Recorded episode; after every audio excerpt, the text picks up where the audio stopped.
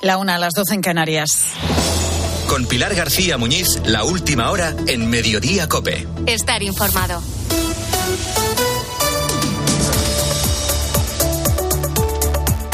¿Qué tal? ¿Cómo estás? Muy buenas tardes. Bienvenido a Mediodía Cope. La historia de Maxine Kutminov es digna, desde luego, de una novela de John Le Carré en plena Guerra Fría. Maxim fue acribillado el pasado 13 de febrero en la entrada de un garaje en la localidad alicantina de Villajoyosa. La Guardia Civil se hizo cargo de la investigación y en un primer momento se apuntó a un ajuste de cuentas con asuntos relacionados con el crimen organizado.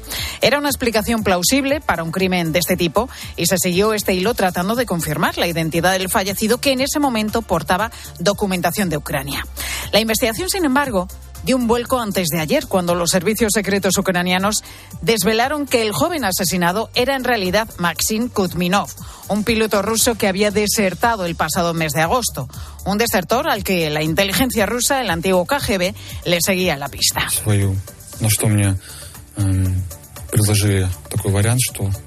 Este es precisamente él, ¿eh? Este es Maxine explicando cómo concertó su deserción con los servicios secretos ucranianos. Bordeó la frontera y voló a ras de suelo para aterrizar de forma forzosa en territorio de Ucrania, cerca de Kharkov.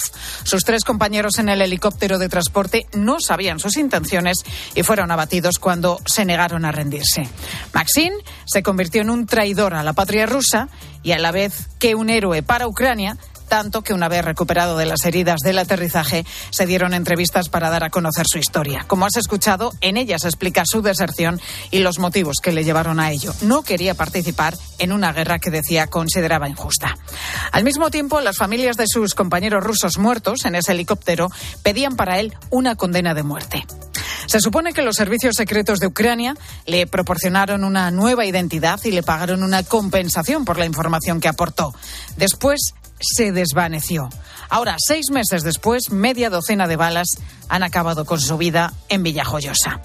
Ahora mismo la historia que te estoy contando es portada en medio mundo. El Kremlin, por el momento, se limita a decir que no tiene información sobre este asesinato en España y reiteran que este hombre, que Maxine, es un traidor. Ayer mismo, el embajador de Rusia en España fue convocado por el Ministerio de Asuntos Exteriores. En teoría, era para preguntarle por la muerte del opositor ruso Alexei Navalny en una cárcel del Ártico. Pero ya que estaba por allí, cabe la posibilidad también de que le preguntaran por la muerte a tiros, una ejecución de un desertor ruso en una localidad de Alicante. Esto no lo sabemos, pero es algo que desde luego es como para hacerse alguna pregunta. Otra cosa es que obtengas alguna respuesta.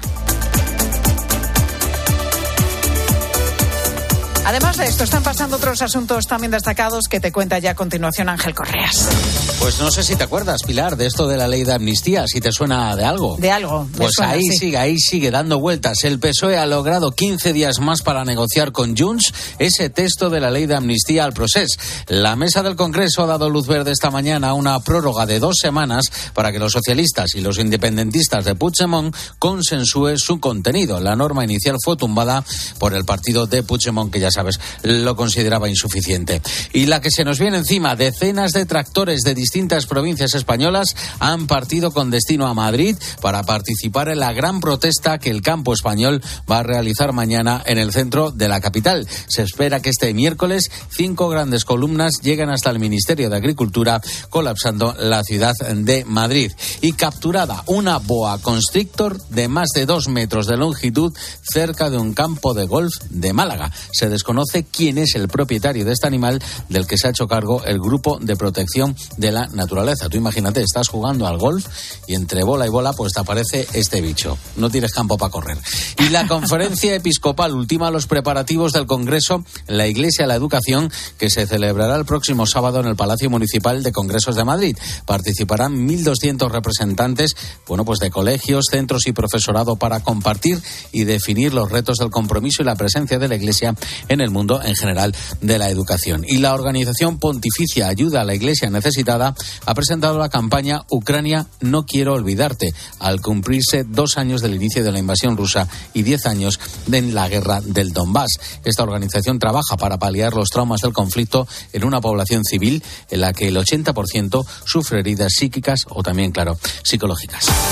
José Luis Corrochano, ¿qué tal? Buenas tardes. Hola Pilar, buenas tardes. Hoy en la Champions, Inter de Milán, Atlético de Madrid. Es a las 9 de la noche en San Siro, partido de ida de los octavos de final. Atlético de Madrid contra un Inter que es líder en la Serie A y finalista de la última Champions. Hay un gran desplazamiento de aficionados rojiblancos, Antonio Ruiz.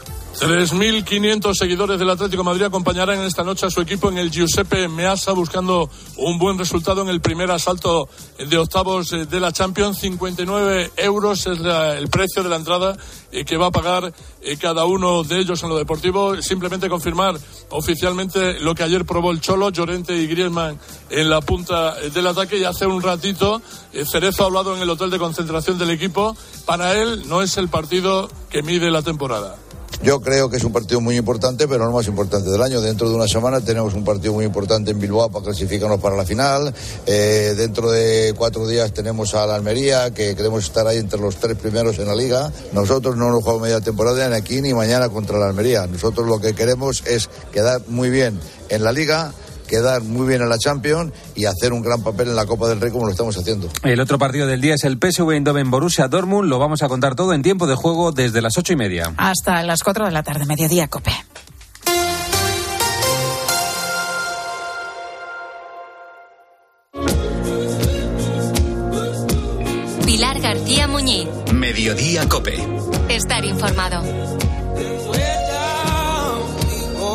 Deberían de estar jugando con la Play, con los Lego o con el balón al aire libre, en la calle, en el parque. Pero, sin embargo, este chico a sus 10 años se dedica a atemorizar a los vecinos de Gandía, en Valencia.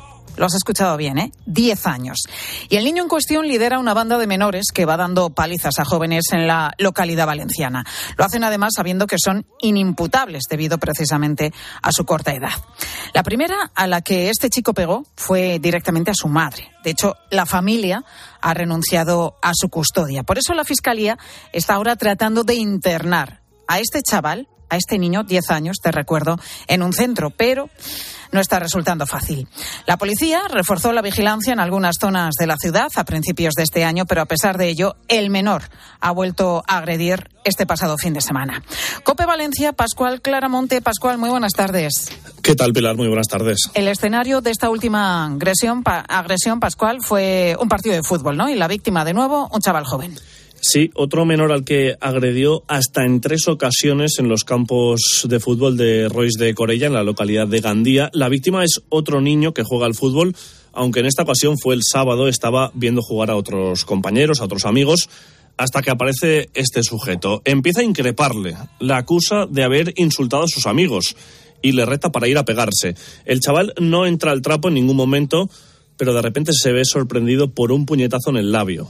El agresor en ese momento se retira, pero tan solo, nada, unos 10 minutos más tarde vuelve para agredirle. Y ya en ese momento aparece un adulto que, que, conocía a la víctima y que se da cuenta de lo que está pasando. En COPE acabamos de charlar con Alex, es el padre de ese menor agredido, y nos cuenta cómo en ese momento todavía quedaba otro golpe, esta vez en la nuca fue lo que pasó que cuando salieron del, del campo ni, ni, este papá con su mujer y sus hijos pudieron hacer nada para evitar la tercera agresión fuera de las instalaciones cuando volvió otra vez a, a la carga y le volvió a propinar otro puñetazo han denunciado e incluso tuvo que pasarse por un centro médico para atender esas lesiones. La sensación, Pilar, la define muy bien este padre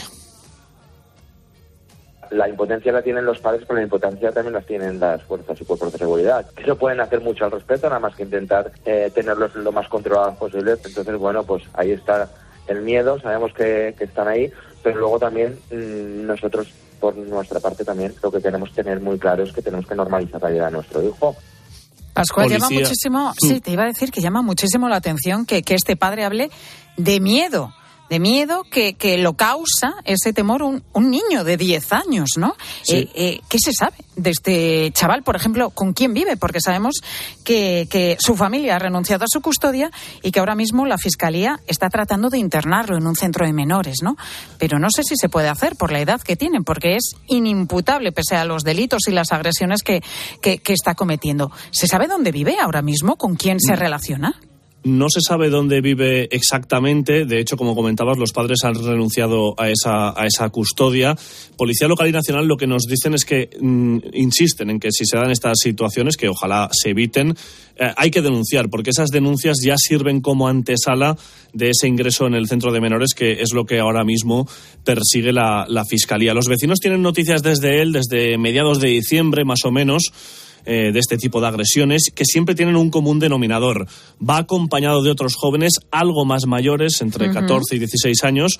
Eso nos cuentan, le da un punto de confianza a la hora de, esas, eh, realizar esas agresiones. Y una gente también nos apuntaba esta mañana que 10 años sí, pero con más calle que, un semáforo en, ese grupo que, se mueve por Gandía. Y luego tenemos, lo comentabas tú, que la propia eh, madre del menor también ha sido víctima de, esas agresiones por, por parte de su hijo. Bueno, 10 años lidera una banda de menores que se dedica a dar palizas a, otros menores, a jóvenes en la localidad de Gandía. La de, desde luego la historia es sorprendente y vamos a seguir de cerca este caso, a ver cómo acaba, a ver si la Fiscalía consigue pues hacer algo con este chaval que, que, está claro que hay que actuar con él pues para ver si se puede reconducir la, la situación y si tiene que ser en un centro de menores tendrá que ser así. Pascual, gracias. A ti.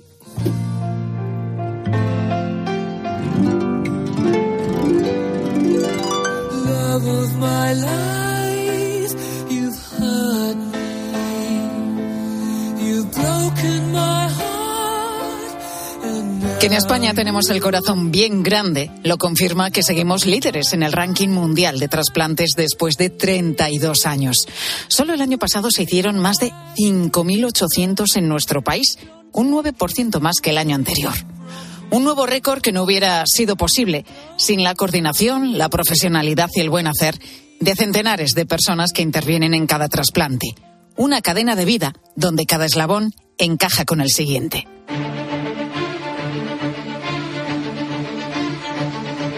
La cadena se inicia con la donación. El año pasado las familias de 2.300 personas fallecidas decidieron donar sus órganos y también 400 personas vivas. Una de ellas fue María Asunción Gómez. Donó un riñón a su marido. Tienen que hacer un estudio para ver la compatibilidad que hay. Es ahí cuando yo digo que empiecen el estudio conmigo para ver si es posible que sea compatible y entonces donarle yo mi riñón. A partir de ahí eh, nos dicen que ha sido una pasada la compatibilidad que tenemos, que probablemente si se le hacen a cualquiera de su familia no hubieran tenido tanto. El caso de María Asunción fue el de un trasplante renal, que es el más común de todos, pero en España se realizan cada día otros muchos trasplantes, de hígado, córnea, pulmón, intestino y, por supuesto, también de corazón.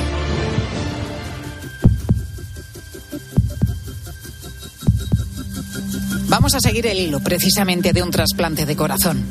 La maquinaria se suele poner en marcha en una consulta como la que el doctor Diego Rangel tiene en el Hospital Virgen del Rocío de Sevilla. Los pacientes que tienen insuficiencia cardíaca a lo largo de su evolución, algunos de ellos, un porcentaje que se considera en torno al 7 al 10%, evolucionan en una forma grave que lo que se llama insuficiencia cardíaca avanzada, que son los pacientes, digamos, que se consideran candidatos a evaluación para el trasplante cardíaco. En ese momento el paciente se convierte en candidato a un trasplante. Pero antes hay que hacer una serie de pruebas para descartar otros problemas que impidan la intervención. Una vez que se lleva, digamos, eh, a cabo esta evaluación clínica y la corroboración en sesión multidisciplinar, los datos de ese paciente se elevan a la Organización Nacional de Trasplante, que es la que incluye al paciente en lista de espera. La media de tiempo que el paciente espera hasta recibir ese corazón que necesita está entre dos y cuatro meses, aunque a veces esa llamada puede retrasarse. Cuando aparece el corazón compatible, la cadena se tensa y comienza un proceso vertiginoso pero perfectamente coordinado. Un proceso en el que cada minuto es fundamental porque desde que se extrae el corazón del donante hasta que se implanta en el receptor hay un límite de tiempo, como máximo seis horas. En muchos casos es el propio equipo médico que va a implantar el corazón en el receptor el que lo extrae también del donante. Y ahí empieza el viaje del corazón. Encarnación Gutiérrez es cirujana del Hospital Virgen del Rocío de Sevilla y nos cuenta las condiciones en las que debe ser transportado ese corazón. El corazón tiene que ser transportado en condiciones de total, total esterilidad y de frío. Para ello, antes de sacar el corazón del donante, lo vamos a parar con una solución que se llama solución cardioplégica, que está a 4 grados. Una vez que lo extraemos, lo vamos a mantener, como digo, en unas bolsas estériles que se meten en doble bolsa por seguridad para que no se vaya a contaminar y una vez envasado en estas bolsas se van a meter en un recipiente que contiene hielo. Se protege el recipiente en una nevera que igualmente está cubierta de hielo. El tiempo apremia y en muchas ocasiones es necesario llevar el corazón en avión porque es lo más rápido. Y a cualquier vuelo le puede tocar esa función de manera inesperada. Al comandante Manuel Fernández le ha pasado en varias ocasiones. Nosotros al llegar al aeropuerto, el coordinador del vuelo nos indica que tenemos un trasplante. Entonces el equipo médico se acerca con el órgano al avión y nosotros le recibimos. Le solemos poner en un compartimento de cabina, ya que es un recipiente pequeño, normalmente refrigerado. Una vez iniciado el vuelo, le decimos al control que tenemos un trasplante a bordo y ellos nos dan prioridad tanto en ruta como en aproximación del aeropuerto de destino. Desde que el equipo médico deposita el órgano en el avión, es el comandante el que se responsabiliza de su custodia. Esos vuelos que transportan órganos tienen absoluta prioridad. Susana Romero es controladora aérea y nos habla de los protocolos que tienen establecidos los aeropuertos para este tipo de casos. Es un trabajo en, equipo del cual estamos muy orgullosos de formar parte de en ese eslabón, en esa cadena eh, solidaria. Nuestro trabajo sería facilitar y recortar la ruta de esas ambulancias que surcan los cielos de un lado a otro. Eh, evidentemente son aviones que tienen prioridad. Es muy importante. El tiempo es algo fundamental que, que, que va contra reloj en muchas ocasiones y nuestra función pues es eso, darles prioridad absoluta recortando las rutas, yendo lo más directo posible y dando prioridad a la hora de, de llegar para, para que el órgano llegue lo antes posible. Ese avión podrá aterrizar en una zona habilitada en el aeropuerto de destino. Allí estará esperando el equipo médico que se hará cargo del transporte del corazón del aeropuerto al hospital. Un transporte que se hace en una ambulancia que en todo momento va escoltada por la policía para, si fuera necesario, saltarse semáforos y atascos. El agente Carlos Castro ha participado en uno de estos protocolos. Seguramente los oyentes habrán podido observar, pues cuando caminan por Madrid o conducen su vehículo, habrán podido observar pues una caravana de ambulancias que va precedida de motos de policía municipal.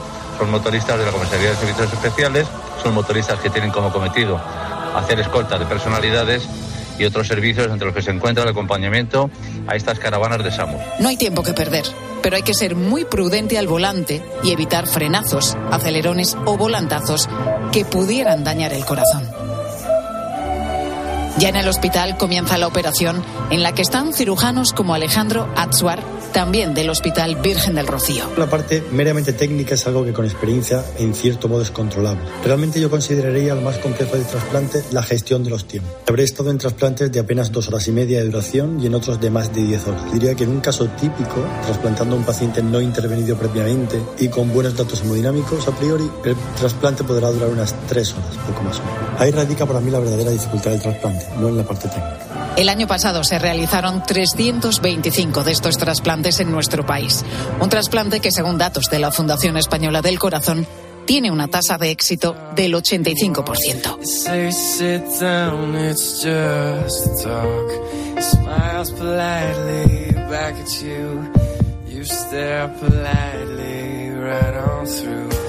Tengo una vida ahora mismo más activa que cuando estaba trabajando de militar. Hago deporte todos los días, me hago andando mis 12 kilómetros, cojo la moto todos los fines de semana. Hace poco he dado la vuelta a Andalucía en moto, en, en una semanita. Hace cuatro años me hice un ultramaratón de 50 kilómetros. Vamos, que, que te da hecho para pa hacer una vida chula. Julián es uno de esos casos de éxito. A este militar retirado del puerto de Santa María, los médicos le diagnosticaron primero una bronquitis, que en realidad acabó siendo una miocarditis. Tenía el corazón dilatado por una infección que tuvo cuando estaba destinado en Somalia y necesitaba un nuevo corazón para seguir viviendo. Tengo que esperar que alguien fallezca para que yo siga vivo, porque esto no es un riñón que te pueda un familiar y seguir con una vida, sino que esto es una cosa que, que bueno, que depende de, de, de la solidaridad extrema ya de, de, una familia. Es que esto se le pide a, a una familia en el peor momento en el que se le puede pedir algo. Dice Julián que no hay palabras de agradecimiento para esas familias que en ese momento tan duro deciden regalar vida. Él recibió, pero también quiere dar Por eso Julián y su círculo más cercano se han hecho también donantes de órganos. Y así es como crece la cadena de la solidaridad. Cada éxito es un nuevo eslabón con nombre y apellidos. Cada minuto de vida de las personas trasplantadas es un milagro de la medicina moderna.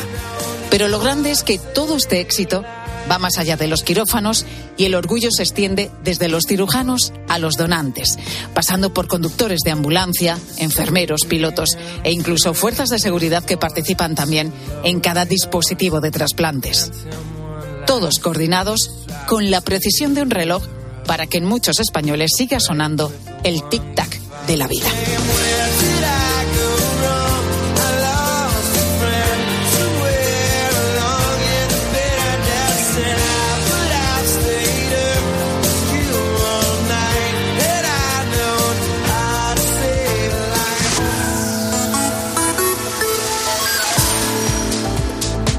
Pues así como acabas de escuchar, funciona la cadena de trasplantes desde de la que nos tenemos que sentir muy, muy, muy orgullosos, desde luego, en nuestro país.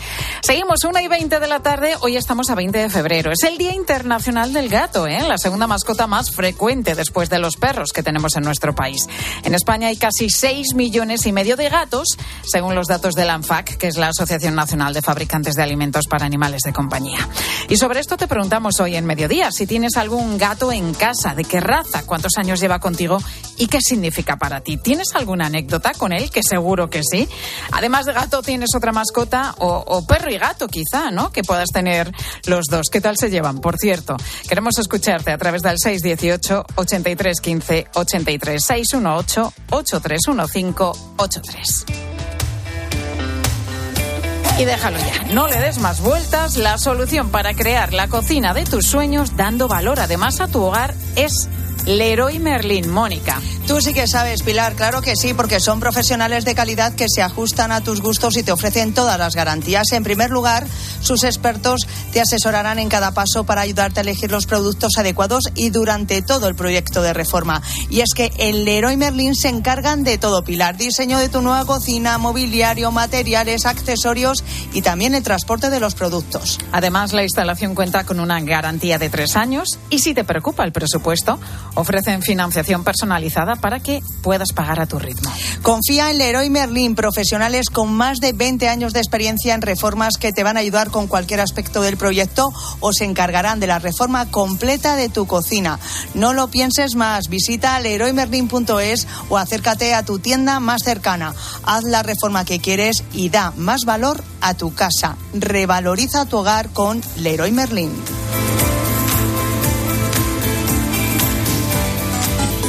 Sigue a Pilar García Muñiz en Twitter en arroba mediodíacope y en facebook.com barra mediodíacope. Con Chin Chin de Aflelu, llévate tu segundo par de gafas con cristales progresivos por solo un euro más. Y además, puedes pagar hasta en dos años sin intereses ni comisiones. Sí, tu segundo par de gafas progresivas por solo un euro más. No te lo pierdas. Ver condiciones. ¿Te lo digo o te lo cuento? Te lo digo. No me ayudas con las pequeñas reparaciones de casa. Te lo cuento. Yo me voy a la mutua. Vente a la mutua y además de ofrecerte nuestro servicio de manitas hogar, te bajamos el precio de tus seguros, sea cual sea. Llama al 91 555 5555. Te lo digo o te lo cuento. Vente a la mutua. Condiciones en mutua.es. ¿Sabes cómo se dice optimismo en alemán? Optimismos. Fácil, ¿verdad? Pues así de fácil te lo pone Opel si eres empresario o autónomo. Descubre la tecnología alemana del futuro con los días pro empresa de Opel. Solo hasta el 29 de febrero condiciones excepcionales en toda la gama de turismos y comerciales. Ven a tu concesionario o entra ya en opel.es.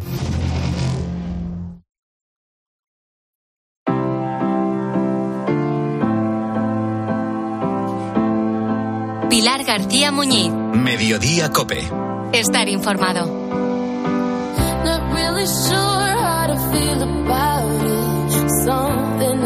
¿Qué no habrá visto este hombre en su trabajo para que le hayan dado la incapacidad absoluta por las secuelas que le ha causado? Es un moderador de contenidos, una persona que se dedica a revisar y borrar grupos, páginas, vídeos y comentarios que infrinjan las normas básicas para estar en Facebook o, o, por ejemplo, también en Instagram. Una persona que ha visto de todo y cuando digo de todo, es de todo. A este hombre, moderador concretamente de Facebook, le acaban de dar la incapacidad absoluta por las secuelas psicológicas que arrastra. Estuvo dos años y cuatro meses visionando auténticos horrores. Durante ocho horas diarias trabajaba en la subcontrata que Meta, el gigante de las redes, tiene en Barcelona. Ahora la Seguridad Social considera que este hombre a sus 40 años ya no está en condiciones de trabajar ni aquí ni en cualquier otro sitio. Su abogado es Joan Josep Jimeno y nos atiende a esta hora de la tarde. Joan, muy buenas tardes. Buenas tardes, Pilar. Decíamos, Joan, que, que, tu cliente, este hombre, 40 años, era moderador de contenidos. ¿Qué tipo de vídeos o imágenes filtraba cada día, Joan?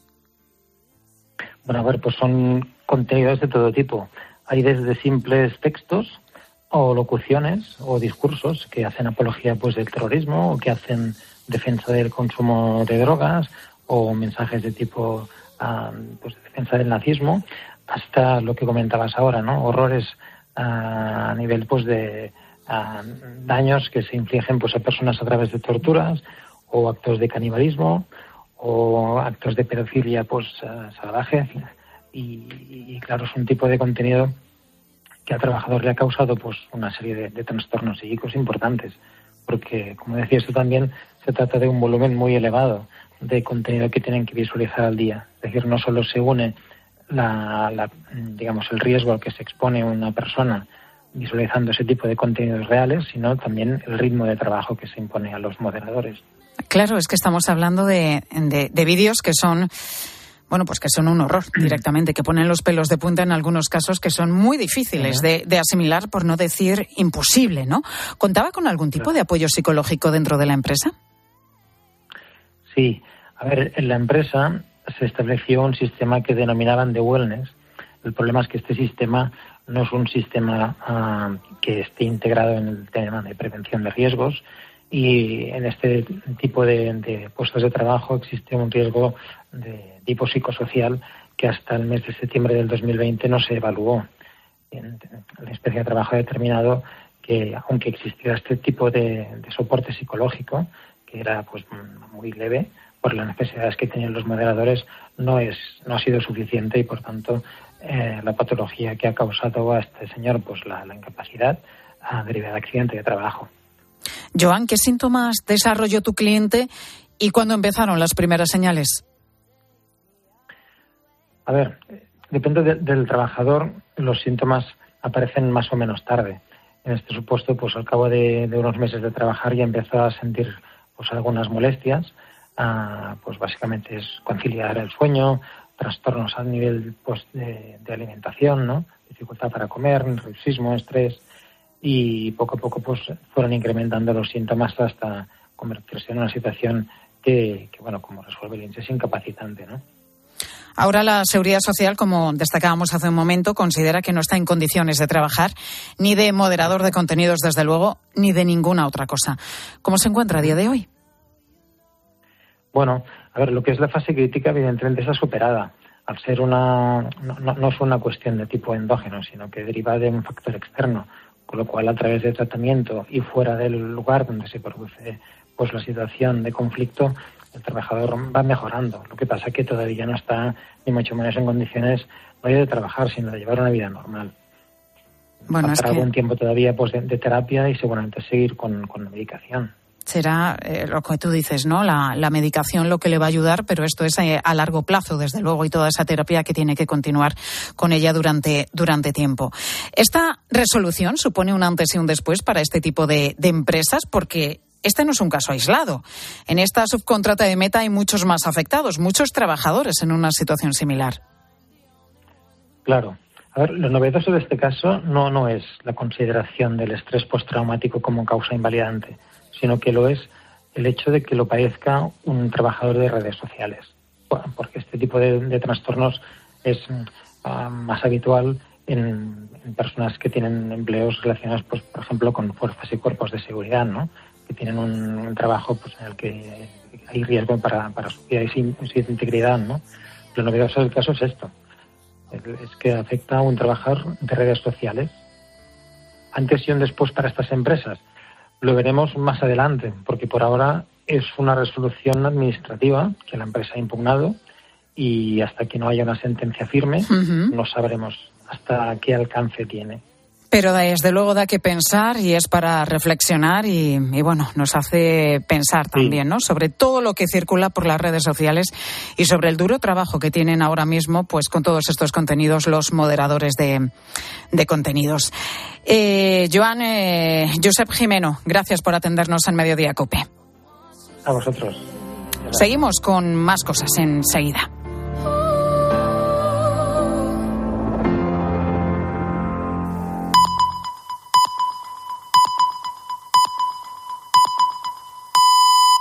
Una y media, doce y media en Canarias.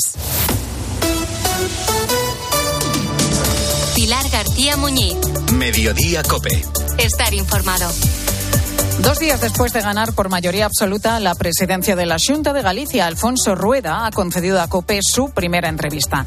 Lo ha hecho a Carlos Herrera, donde ha asegurado que los gallegos han enviado con su voto un mensaje directo al Partido Socialista. Y sinceramente, oiga, han tenido lo que se han buscado, se han puesto en manos, lo advertíamos durante toda la campaña decidieron, con tal de que no gobernara el Partido Popular en Galicia, que era bueno que gobernara un nacionalismo barra independentismo. Yo creo que el silencio de ayer, ese silencio tan, tan ruidoso es la mejor muestra y la mayor eh, elocuencia de que no tienen nada que decir y de que todo lo que dijeron al final se les volvió en contra. Alfonso Rueda es el protagonista indiscutible del Comité Ejecutivo Nacional del PP, que a esta hora preside Alberto Núñez Feijó. El propio Feijó lo ha recibido a la entrada de la sede del partido en la calle Génova de Madrid con un curioso baile, que puedes ver, por cierto, en nuestra web en cope.es. Entre tanto, en el Congreso, la mesa de la Cámara ha accedido a la petición del PSOE de conceder 15 días más de tiempo para que llegue a un acuerdo con Junts sobre el texto de la futura ley de amnistía. Y consternación en la bodega Cepa 21, situada en Castrillo de Duero, en la provincia de Valladolid, por el asalto a sus instalaciones en las que una persona derramó a propósito 60.000 litros de su vino más valioso. La Guardia Civil está al frente ya de esta investigación, sobre la que se ha pronunciado por primera vez esta mañana en Herrera, en Cope, el propietario de la bodega, José Moro. Está muy claro, pero no podemos decir nada, eh, Carlos. No podemos decir nada porque nos han dicho que todos estos temas no los cometemos. Evidentemente, sí que te digo que la persona que entró sabía lo que hacía, sabía cómo andaba a oscuras y sabía muchos datos. Y la brecha salarial en España ha aumentado por primera vez desde el año 2017. Las mujeres cobran de media un 20% menos que los hombres, según los últimos datos oficiales de la agencia tributaria. Las políticas de igualdad no han conseguido paliar las diferencias. Susana Moneo, buenas tardes. Hola, buenas tardes, Pilar. Bueno, ya sabes que, dicen, ¿no? Decimos que las comparaciones son odiosas, pero en este caso hay que hacerlas, pues Susana. sí, y, y, las vamos a hacer además de manera muy seria, con cifras oficiales. En números absolutos, el sueldo medio anual de los hombres está en 25.137 euros, el de las mujeres en 20.100. Son 5.000 euros menos. Si hacemos la comparación en jornadas laborales, en términos relativos, significaría que las mujeres trabajan 73 días gratis. Mismo horario, misma responsabilidad o categoría laboral, pero menor sueldo. Y ocurre también según denuncia el sindicato CESIF en la administración. Ellas cobran un 8% menos que ellos. Se nota sobre todo en los complementos. Hay una ley de igualdad salarial, pero no se está cumpliendo. Falta voluntad y control. Escuchamos a Catalina Payá, profesora de AE Business School si la mentalidad sigue siendo la misma, me refiero a la mentalidad en las personas, empresarios, en los gobernantes, por mucha norma que haya, es difícil que ésta se aplique a menos que haya un observatorio que garantice su cumplimiento. Ves, Pilar, se echa en falta la creación de un órgano que vigile el cumplimiento de la ley para controlar estas diferencias económicas. Mirando las cifras, se aprecia también, Susana, una mayor precarización del empleo femenino. Las cifras de la última época de la última EPA, perdón, arrojan una enorme diferencia con saldo negativo para las mujeres en los contratos temporales y a tiempo parcial. Sí, en ambos hay un desajuste. El número de mujeres con jornada parcial triplica ahora mismo al de los hombres. Si evaluamos la solicitud voluntaria de este tipo de contratos, es decir, quienes lo piden de manera voluntaria para cuidar personas a su cargo, la proporción se dispara. Hay 352.000 mujeres en esta situación. Los hombres son 28.300. Lo que quiere decir que por cada hombre que se ha cogido esta modalidad laboral por cuestiones familiares hay más de 12 mujeres. Desde la pandemia también se ha multiplicado por 12 la diferencia de los contratos temporales. Fíjate que en el último trimestre de 2019 había 27.700 mujeres más que hombres con contratos temporales. Un año después, en el mismo periodo, 337.400. Hay que cambiar la mentalidad, nos decía la experta en recursos humanos, y es cierto que se sigue situando a la mujer en el rol permanentemente de los cuidados. Y aquí queda por hacer un gran trabajo educativo y cultural para cambiar los estereotipos. Hay que hacer un trabajo de, de, de concienciación de las ventajas que ofrece a todos los actores sociales cambiar el paradigma de pensar que las mujeres deben seguir a cargo de la cultura del cuidado de la familia. Es, es una responsabilidad compartida por todos los adultos que componen una familia. Y esto va a contribuir a mejorar la comprensión sobre la conciliación, porque todavía no acaba de entenderse en algunos ámbitos de trabajo.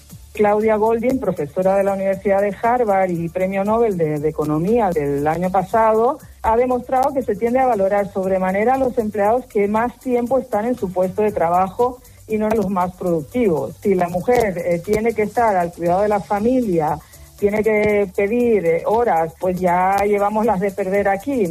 Eh, como coach de varias directivas, Catalina Payá destaca la importancia de confiar en las propias actitudes y de combatir el llamado síndrome del impostor. Que es la inseguridad de quienes creen que no merecen sus logros o dudan de sus capacidades a pesar de sus éxitos. No obstante, el cambio de mentalidad general es algo lento y lo más inmediato, según los expertos, es controlar que la ley se cumple y que, a igual trabajo, igual sueldo. Gracias, Susana. A ti, Pilar. Está ya por aquí a esta hora, a la 1 y 36 minutos, Gloria, con un mensaje de Legalitas. Sí, porque si me dices que el número al que más llamas es el de Legalitas, me lo creo, porque como sus abogados te ayudan a resolver todos tus asuntos legales del día a día, pues no puedes parar de llamar. Un día te ayudan a reclamar una factura, otro te redactan un contrato de alquiler, otro te asesoran en temas fiscales o sobre ese asunto de la comunidad de vecinos que no te deja dormir. ¿Y tú eres ya de Legalitas? Pues ya sabes, llama ya al 900 100 662 900 100 662 y siente el poder de contar con un abogado siempre que lo necesites.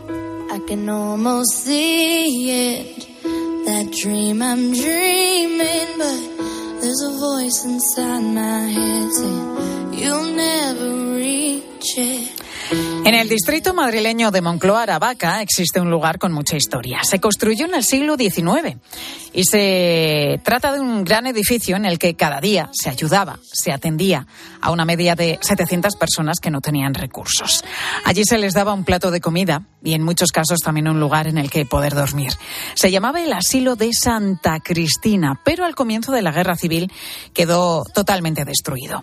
En aquel edificio existía una capilla en la que había una Inmaculada Concepción conocida por todos como la Virgen Blanca de Moncloa. Esta imagen quedó también muy dañada.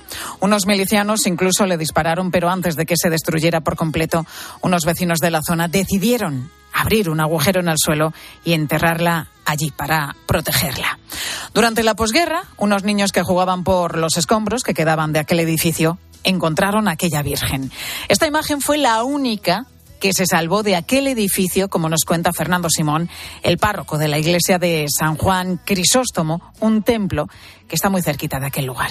Pero es un signo de paz, porque ella tiene en su rostro las marcas de, pues, de la violencia y ver su rostro es una llamada a vivir en paz, al perdón, a reconciliación entre las, entre las personas. Y eso es profundamente atrayente, ¿no? Años más tarde, en 1954, esta Virgen Blanca se colocó en un templete, en una ermita, y también se construyó un parque a su alrededor. Poco a poco empezó a ser una imagen de devoción para muchos vecinos y también para muchos estudiantes. La universidad, si fue la Universidad eh, Complutense la que erigió de modo solemne ese templete coincidiendo con el año con el año mariano, pero yo creo que principalmente han sido los jóvenes con su peregrinación, con su ir a rezar a la Virgen, los que han ido dando lustre, ¿no? El lustre a ese lugar sagrado. En los últimos años, esta Virgen ha sufrido muchos daños y también los efectos del vandalismo. Sí, ha sido constante, ¿no? Es decir, es que ha sido un constante, quemarla, pintar todo tipo, en fin. Bueno, es una con, con mucho dolor, ¿no? Entonces lo que se ha hecho ha sido pues eh, una limpieza a fondo que, que, que está todo, pues no podemos imaginar, ¿no? Pues desde la iglesia de San Juan Crisóstomo, de la que Fernando Simón, al que estábamos escuchando, es el párroco, ahora han decidido adecentar este lugar, esa pequeña ermita de la Virgen Blanca de la Moncloa en Madrid. Y hasta ahora, a la una y treinta y nueve minutos de la tarde, nos vamos precisamente allí. Y allí se encuentra nuestro compañero Pablo Rivas. Pablo, muy buenas tardes. ¿Qué tal? Buenas tardes, Pilar. ¿Qué han hecho exactamente, Pablo, para arreglar este lugar, esta ermita? ¿Cómo ha quedado? Bueno, ha quedado maravillosamente bien. De hecho, justo ahora mismo se iba un operario que acababa de adecentar un poco el jardín. Han puesto un doble vallado, que también, aparte de limpiar la imagen y de, y de cuidar ese jardín, han puesto un doble vallado pues que hace que va, a hacer que, que, no puedan acceder aquí personas, pues eso, a pintar grafitis como hacían, pues a, a, tirar las plantas. La verdad que era un sitio que, en el que se concentran muchos jóvenes y muchas veces pues acababa, acababa esto como, como a nadie le gusta, ¿no? Entonces, como te digo, han puesto un doble vallado que hace que, que, nadie pueda entrar y además pues los voluntarios, las distintas personas que han estado colaborando en esta, bueno, en arreglar esta ermita, también lo abren por la mañana y lo, y lo cierran por la noche. Y estoy aquí, Pilar, junto a Quique García, también tengo aquí a Jaime Paricio, son dos jóvenes que han coordinado estas labores para arreglar esta ermita, para decentarla y, y quiero que hables ya con ellos, Pilar. Eh, Quique, Jaime, ¿cómo estáis? Muy buenas tardes. Hola, ¿qué tal, Pilar? ¿Cómo estás? Pues eh, encantada de teneros aquí y, y, de conocer más detalles ¿no? de lo que habéis hecho. ¿Por qué habéis decidido dedicar vuestro tiempo y vuestro dinero también para decentar esta ermita? Bueno, pues la verdad que, que al final, como, como, comentaba don Fernando, ¿no? Esto es un sitio de, de, de, peregrinación de muchísimos jóvenes, también está cerca del Hospital Clínico San Carlos y viene también muchísima gente a rezar por los enfermos. Y también por, por, por honrar esa historia tan bonita, Jope, yo me emocionaba cuando, cuando la contabais porque es, a mí me parece impresionante, ¿no? honrar a la imagen de, de, la Virgen que a tantas personas ha ayudado y que tanto nos cuida a todos los estudiantes y a todos los enfermos que, que hay por esta zona. Jaime, ¿cómo se encontraba ese lugar antes de que la arreglarais? La verdad, Pilar, ¿qué tal? Se encontraba completamente vandalizado, lleno de pintadas, eh, había botellas de alcohol eh, alrededor. Eh, incluso pues sí, todo tipo de, de, agravios e incluso se llegó a ser quemada. Entonces la verdad que se, se encontraba en un estado bastante lamentable. Y yo creo que en tiempos de convulsos como los que vivimos, creo que la juventud es importante. Una juventud confusa es importante que tenga cerca un, un sitio al que poder rezar y rezar a la Virgen. Hablábamos de, de, actos vandálicos, ¿no? ¿Por qué creéis que se producen este tipo de ataques en ese lugar, en esa ermita, a la imagen de la Virgen? Pues bueno, al final aquí, al ser un sitio que, que está un poco apartado, pues acudían muchos jóvenes muchas veces de, de, botellón y, y, demás y pues eh, al estar completamente desprotegida al principio la, la, imagen de la Virgen, pues se exponía en un principio a eso. Y bueno, pues al final como, como, todo, como todo lo católico hoy en día, que pues es objeto de muchas veces de burlas, de, de desconsideración. Y pues bueno, eh, es una, también una forma muy importante cuidar a la, a la, Virgen y decirle de algún modo que, que, la queremos mucho, ¿no? Desde la parroquia y desde todo el barrio. Oye chicos, ¿y qué habéis hecho para, para arreglar la ermita? ¿Cómo ha sido el proceso? Pues el proceso ha sido básicamente, eh, había muchos, muchos estudiantes en la zona que se postularon a, sobre todo a arquitectura, a hacer un diseño de, pues de lo que era la verja, de también lo que tenía que cubrir un poco, un poco los aledaños de, de la ermita para, para proteger a la imagen de la Virgen y a través de la parroquia pues nos hemos organizado entre todos para contactar con proveedores, para también hacer el crowdfunding oportuno. Eh, al final el Bizum pues lo facilita todo, ¿no? Hoy en día y pues básicamente a través de estos medios nos, nos hemos organizado. ¿Cómo ha sido la respuesta de los jóvenes, bueno, y de, y de, y de las personas de vuestra parroquia? ¿Cuánto habéis recaudado para hacer este trabajo? Pues, eh, a ver, hemos, hemos, hemos recaudado, la verdad que la gente ha, ha respondido bastante bien, aproximadamente 30.000 euros para, para, para llevar a cabo todas estas labores y, la verdad que, bueno, pues al, al, ser un sitio de peregrinación que todo el mundo le tiene tanto cariño, eh, la gente estaba súper dispuesta y ha respondido de un modo muy generoso. Y nada, pues súper agradecidos y sobre todo pues a seguir disfrutando de este lugar pues en las mejores condiciones, ¿no? Y después de esta remodelación, creo que el próximo 1 de marzo se va a bendecir eh, esta Virgen, ¿no? Efectivamente, el próximo 1 de marzo, viernes, vendrá Jesús Vidal, que es el obispo auxiliar de Madrid, y bueno, habrá aquí una ceremonia bastante bonita, solemne, en la que acudirán un montón de jóvenes y mayores de toda la parroquia y en general del, del barrio, porque así es muy querida en, en, todo, en toda la zona. Especialmente entre los jóvenes, entre los estudiantes. Yo no sé si habéis ido por allí a rezar alguna vez antes de un examen o no. Sí, bueno, la verdad que yo sobre todo cuando yo estoy trabajando ahora mismo, eh, sí que es verdad que estuve en Cole Mayor hace poco y antes de los exámenes venía aquí, también en el trabajo antes de, de, de, alguna operación importante o lo que sea, pues vengo aquí a pedirle ayuda a nuestra Madre del Cielo para que, para que interceda por mí. Y pues bueno, como, como es un, signo de paz, como comentaba don Fernando, de oración, pues aquí la verdad que siempre uno sale con mansedumbre, con, con ganas de afrontar cualquier tipo de problema que tenga pues con la, con la intercesión de la Virgen y, y bueno, pues, pues yo la experiencia, vivo aquí al lado, o sea que acostumbro, acostumbro a venir bastante. Os doy las gracias a los dos, Quique García y Jaime Paricio, dos eh, jóvenes de la parroquia de San Juan Crisóstomo de Madrid que han arreglado esta ermita de la Virgen Blanca de la Moncloa. Han tenido esta iniciativa y este empuje para poder conseguirlo. Quique, Jaime, muchísimas gracias a los dos por atendernos. A Gracias a ti. Hasta luego. Una y 45 minutos de la tarde llega el momento de la firma de José Luis Restán, que hoy reflexiona sobre la búsqueda de Dios. José Luis, muy buenas tardes. ¿Qué tal, Pilar? En la cultura pública europea, la cuestión religiosa se asocia, en el mejor de los casos, a lo emotivo, a lo sentimental, al consuelo ingenuo o voluntarista que algunos buscan ante una realidad hostil y desesperanzadora. Puede ser algo respetable, incluso un complemento interesante para oxigenarse un poco. Lo impresionante es que así se descarta el núcleo de la cuestión religiosa, que es la exigencia de significado. La cuestión religiosa es la cuestión suprema de la razón la pregunta inestirpable por la trama de nuestra vida. ¿Por qué nos movemos? ¿Por qué amamos? ¿Por qué sufrimos? ¿Por qué resulta insuficiente todo para colmar el corazón humano? Como explicó Benedicto XVI en el Colegio de los Bernardinos de París, la cultura europea ha tenido como eje y motor el querere deum, el buscar a Dios, no fuera, sino dentro de la realidad, es decir, reconocer, como dice el poeta Eugenio Montale, que todas las imágenes llevan escrito más allá. Cuando San Pablo llegó al Areópago ateniense, fue acusado de ser un predicador de divinidades extranjeras. Algo así le podrían decir hoy a cualquier cristiano que pretenda mentar el nombre de Dios en cualquier foro público europeo. Pero Pablo replicó, he encontrado entre vosotros un altar en el que está escrito al Dios desconocido, pues eso que veneráis sin conocerlo, os lo anuncio yo.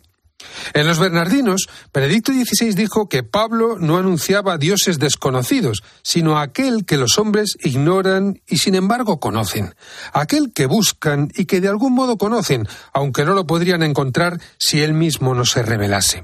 Y se atrevió a afirmar ante las grandes autoridades de la política, de la ciencia y de la cultura que lo más profundo del pensamiento y del sentimiento humano sabe, en cierto modo, que él tiene que existir, que en el origen de todas las cosas debe estar no la irracionalidad, sino la razón creativa, no el ciego destino, sino la libertad. Europa no saldrá de su cansancio, de su confusión y de su pereza si no recupera esta tensión que es su alma más profunda. Estamos a 20 de febrero, es el Día Internacional del Gato, la segunda mascota más frecuente que tenemos en nuestro país después de los perros. Y sobre esto te preguntamos hoy en mediodía, si tienes algún gato en casa, ¿de qué raza? ¿Cuántos años lleva contigo y qué significa para ti? Queremos escucharte a través del 618 83 15 83 618 8315 83. Ahora, tu cope más cercana. Escuchas Mediodía Cope. Con Pilar García Muñiz. Estar informado. Oye, ¿tú también tienes algo que contar? A las 10 de la mañana, en la hora de los fósforos, nos encanta pasarlo bien contigo. Cuénteme, Francisco, cuál es su artilugio. Yo compré un GPS que me venía muy bien para andar con él, que me costó un pastón, lo colocamos y dije tres piernas tiene esto para enganchar, enganchamos el GPS. Sí. Por la mañana levantamos, vamos a la playa. Cuando volvemos, entramos al coche y estaba como un churro. Era un churro. De lunes a viernes desde las 6 de la mañana, Herrera en Cope. ¿Nos cuentas tu historia? Contratar la luz con Repsol, ahorrar en tus repostajes. Contratar la luz con Repsol, ahorrar en tus repostajes. Contratar la luz con Repsol. ¿Pero qué estás haciendo? Contratar la luz con Repsol. Porque ahorro 20 céntimos por litro en cada repostaje durante 12 meses pagando con Wilet. Contrata la luz con Repsol en el 950 52 50 o en Repsol.es y enciende tu ahorro. Qué bien te viene la financiación total para clientes con tarjeta El Corte Inglés. Financia tus compras hasta en 12 meses en electrónica, electrodomésticos, deportes, moda, hogar y mucho más. Hasta el miércoles 21 de febrero, financiación total del Corte Inglés en tienda web y app. Por compras superiores a 200 euros, financiación ofrecida por Financiera El Corte Inglés y sujeta a su aprobación. Consulta condiciones y exclusiones en elcorteinglés.es. En Carglass te ofrecemos el mejor servicio y de forma respetuosa con el medio ambiente. Por eso, nuestros talleres cuentan con contenedores específicos para reciclar los parabrisas sustituidos y otros cristales y así darles una segunda vida. Carglass cambia, Carglass repara. UMAS, mutua especialista en seguros para el sector educativo. Ofrecemos una solución integral para los colegios y guarderías. Daños patrimoniales, responsabilidad civil, accidentes de alumnos. Más de 1.400 centros ya confían en nosotros. Visítanos en umas.es. UMAS, más de 40 años de vocación de servicio. Pilar García Muñiz. Mediodía Cope.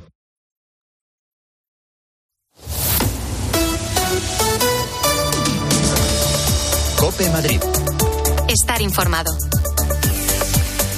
Son nuestros ángeles de la guarda porque siempre están ahí cuando les necesitamos. Te hablo de los profesionales que trabajan en el Suma 112, el servicio de urgencia médica de la Comunidad de Madrid.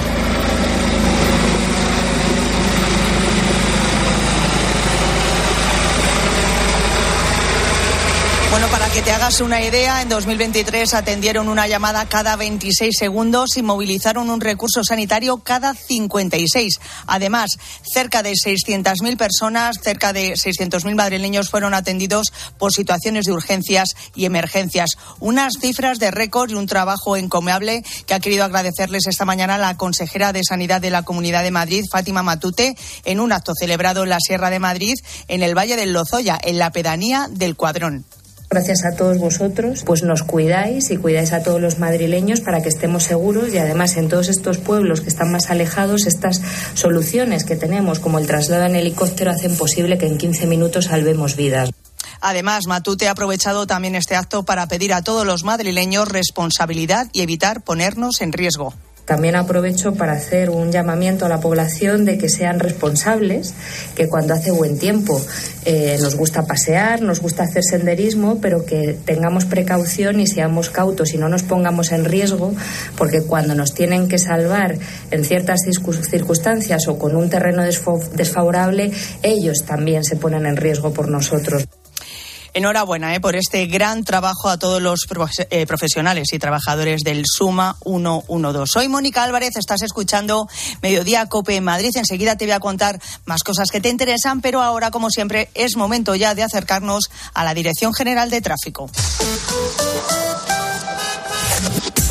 Vamos a conocer cómo se circula por las carreteras madrileñas. Nos lo cuenta Alejandro Martín. ¿Qué tal? Buenas tardes. Muy buenas tardes. ¿Qué tal? En estos momentos estamos pendientes de tráfico lento de entrada a la capital por la 1 en el entorno de las tablas y ya de salida por la carretera de Coruña por la 6 a su paso por Majada, Honda y el Plantío por unas obras de mejora que están provocando el corte del carril derecho y están generando más de dos kilómetros de tráfico lento. Afortunadamente, en el resto de carreteras de la Comunidad de Madrid no van a encontrar más complicaciones, pero les pedimos que tengan mucha precaución, especialmente en esta entrada y salida de la capital. Gracias, Alejandro. Mediodía. Cope Madrid. Estar informado. El ciclo Viena en Madrid presenta la joya del barroco alemán, La Pasión según San Juan de Bach, con la orquesta y el coro Baruco de Viena. Destacan el tenor Benedict Christianson como el evangelista y el bajo Gunther Haumer como Jesucristo. La Pasión según San Juan, Auditorio Nacional. Entradas en hispaniaconciertos.es. Los Fernández son muy amables. 10% de descuento a los clientes que se apelliden Fernández o López o Gómez Plaza como yo, a todo el mundo. Limpie e higienice su hogar y pida su regalo. Los Fernández, General Martínez Campos 29, 91 308 5000. ¿Cómo son los Fernández? ¿Te cuesta entrar en la bañera? Es hora de cambiarla por una ducha antideslizante en un día. Con Duchamanía 91 468 4907 o duchamanía.es.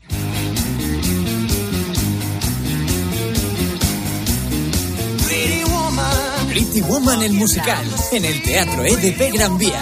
Vive la experiencia musical del año.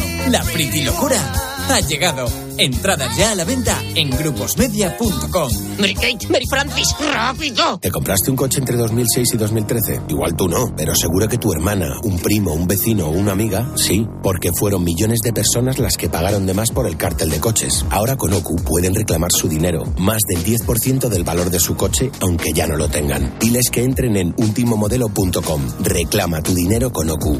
Empezar el gimnasio, aprender un nuevo idioma y si entre tus propósitos del nuevo año estuviese cambiar el mundo. Nuestro voluntariado necesita personas como tú. El Centro de Estudios Sociales de Cáritas Diocesana de Madrid es el lugar indicado para formarte y que ofrezcas una entrega con calidad y calidez a quienes más lo necesitan. Visita nuestra web, conoce nuestros cursos y apúntate. Tú tienes mucho que ver. Cáritas Diocesana de Madrid. Si quieres vender tu casa en menos de 10 días, estarás firmando en notaría la venta con Seneas. Llámanos al 91 639 9407. Gracias, Grupo Seneas.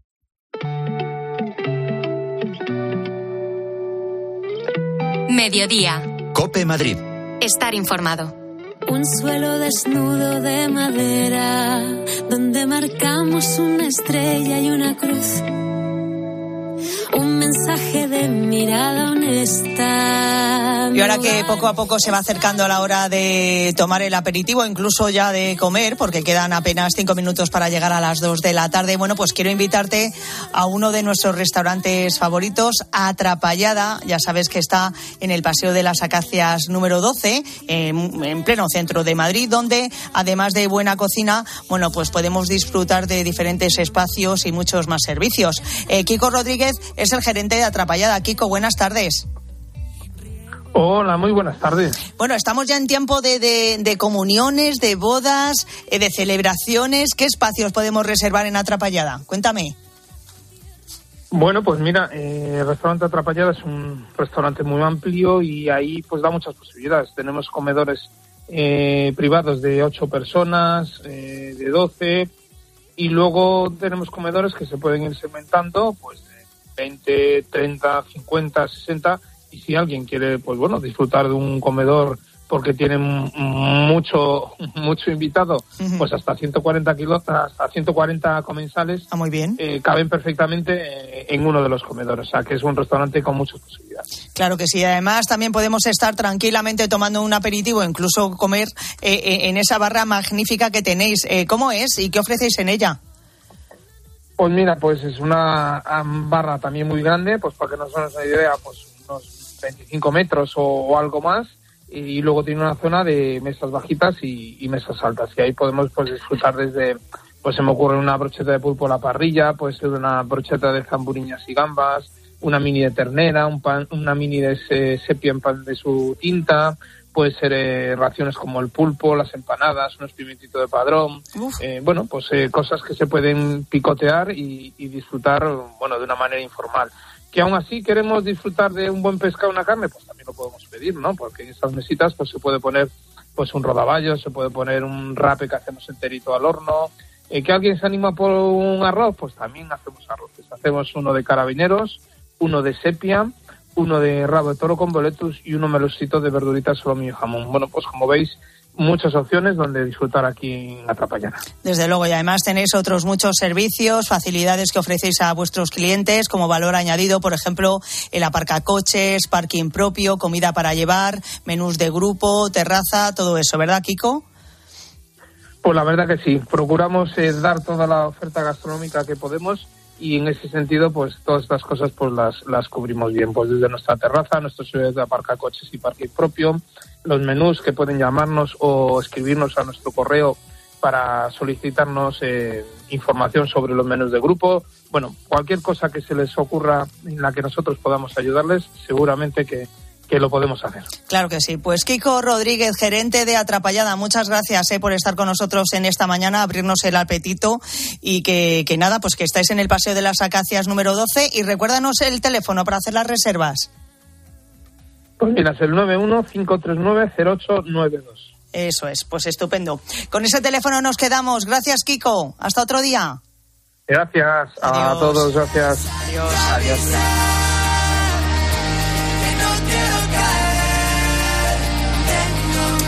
Bueno, quiero recordarte también que mañana bueno, hay una se espera un día complicado en cuanto al tráfico porque está prevista esa gran protesta de los tractores, esa gran tractorada que va a llegar hasta el centro de Madrid, hasta Atocha, hasta el Ministerio de Agricultura. Se esperan desde primera hora de la mañana pues esas cinco columnas de tractores venidos de cinco comunidades autónomas de prácticamente toda España. Se esperan unos 500 eh, que van a llegar a Madrid, van a salir desde las diez y media aproximadamente desde la Plaza de la Independencia, aquí donde está la puerta de Alcalá, y desde ahí se van a dirigir por la calle Alfonso XII hasta llegar a Atocha, hasta al Ministerio de Agricultura. Así que si tienes que moverte por esta zona, piénsatelo dos veces, ¿eh? porque ya te digo yo que el tráfico va a estar muy complicado.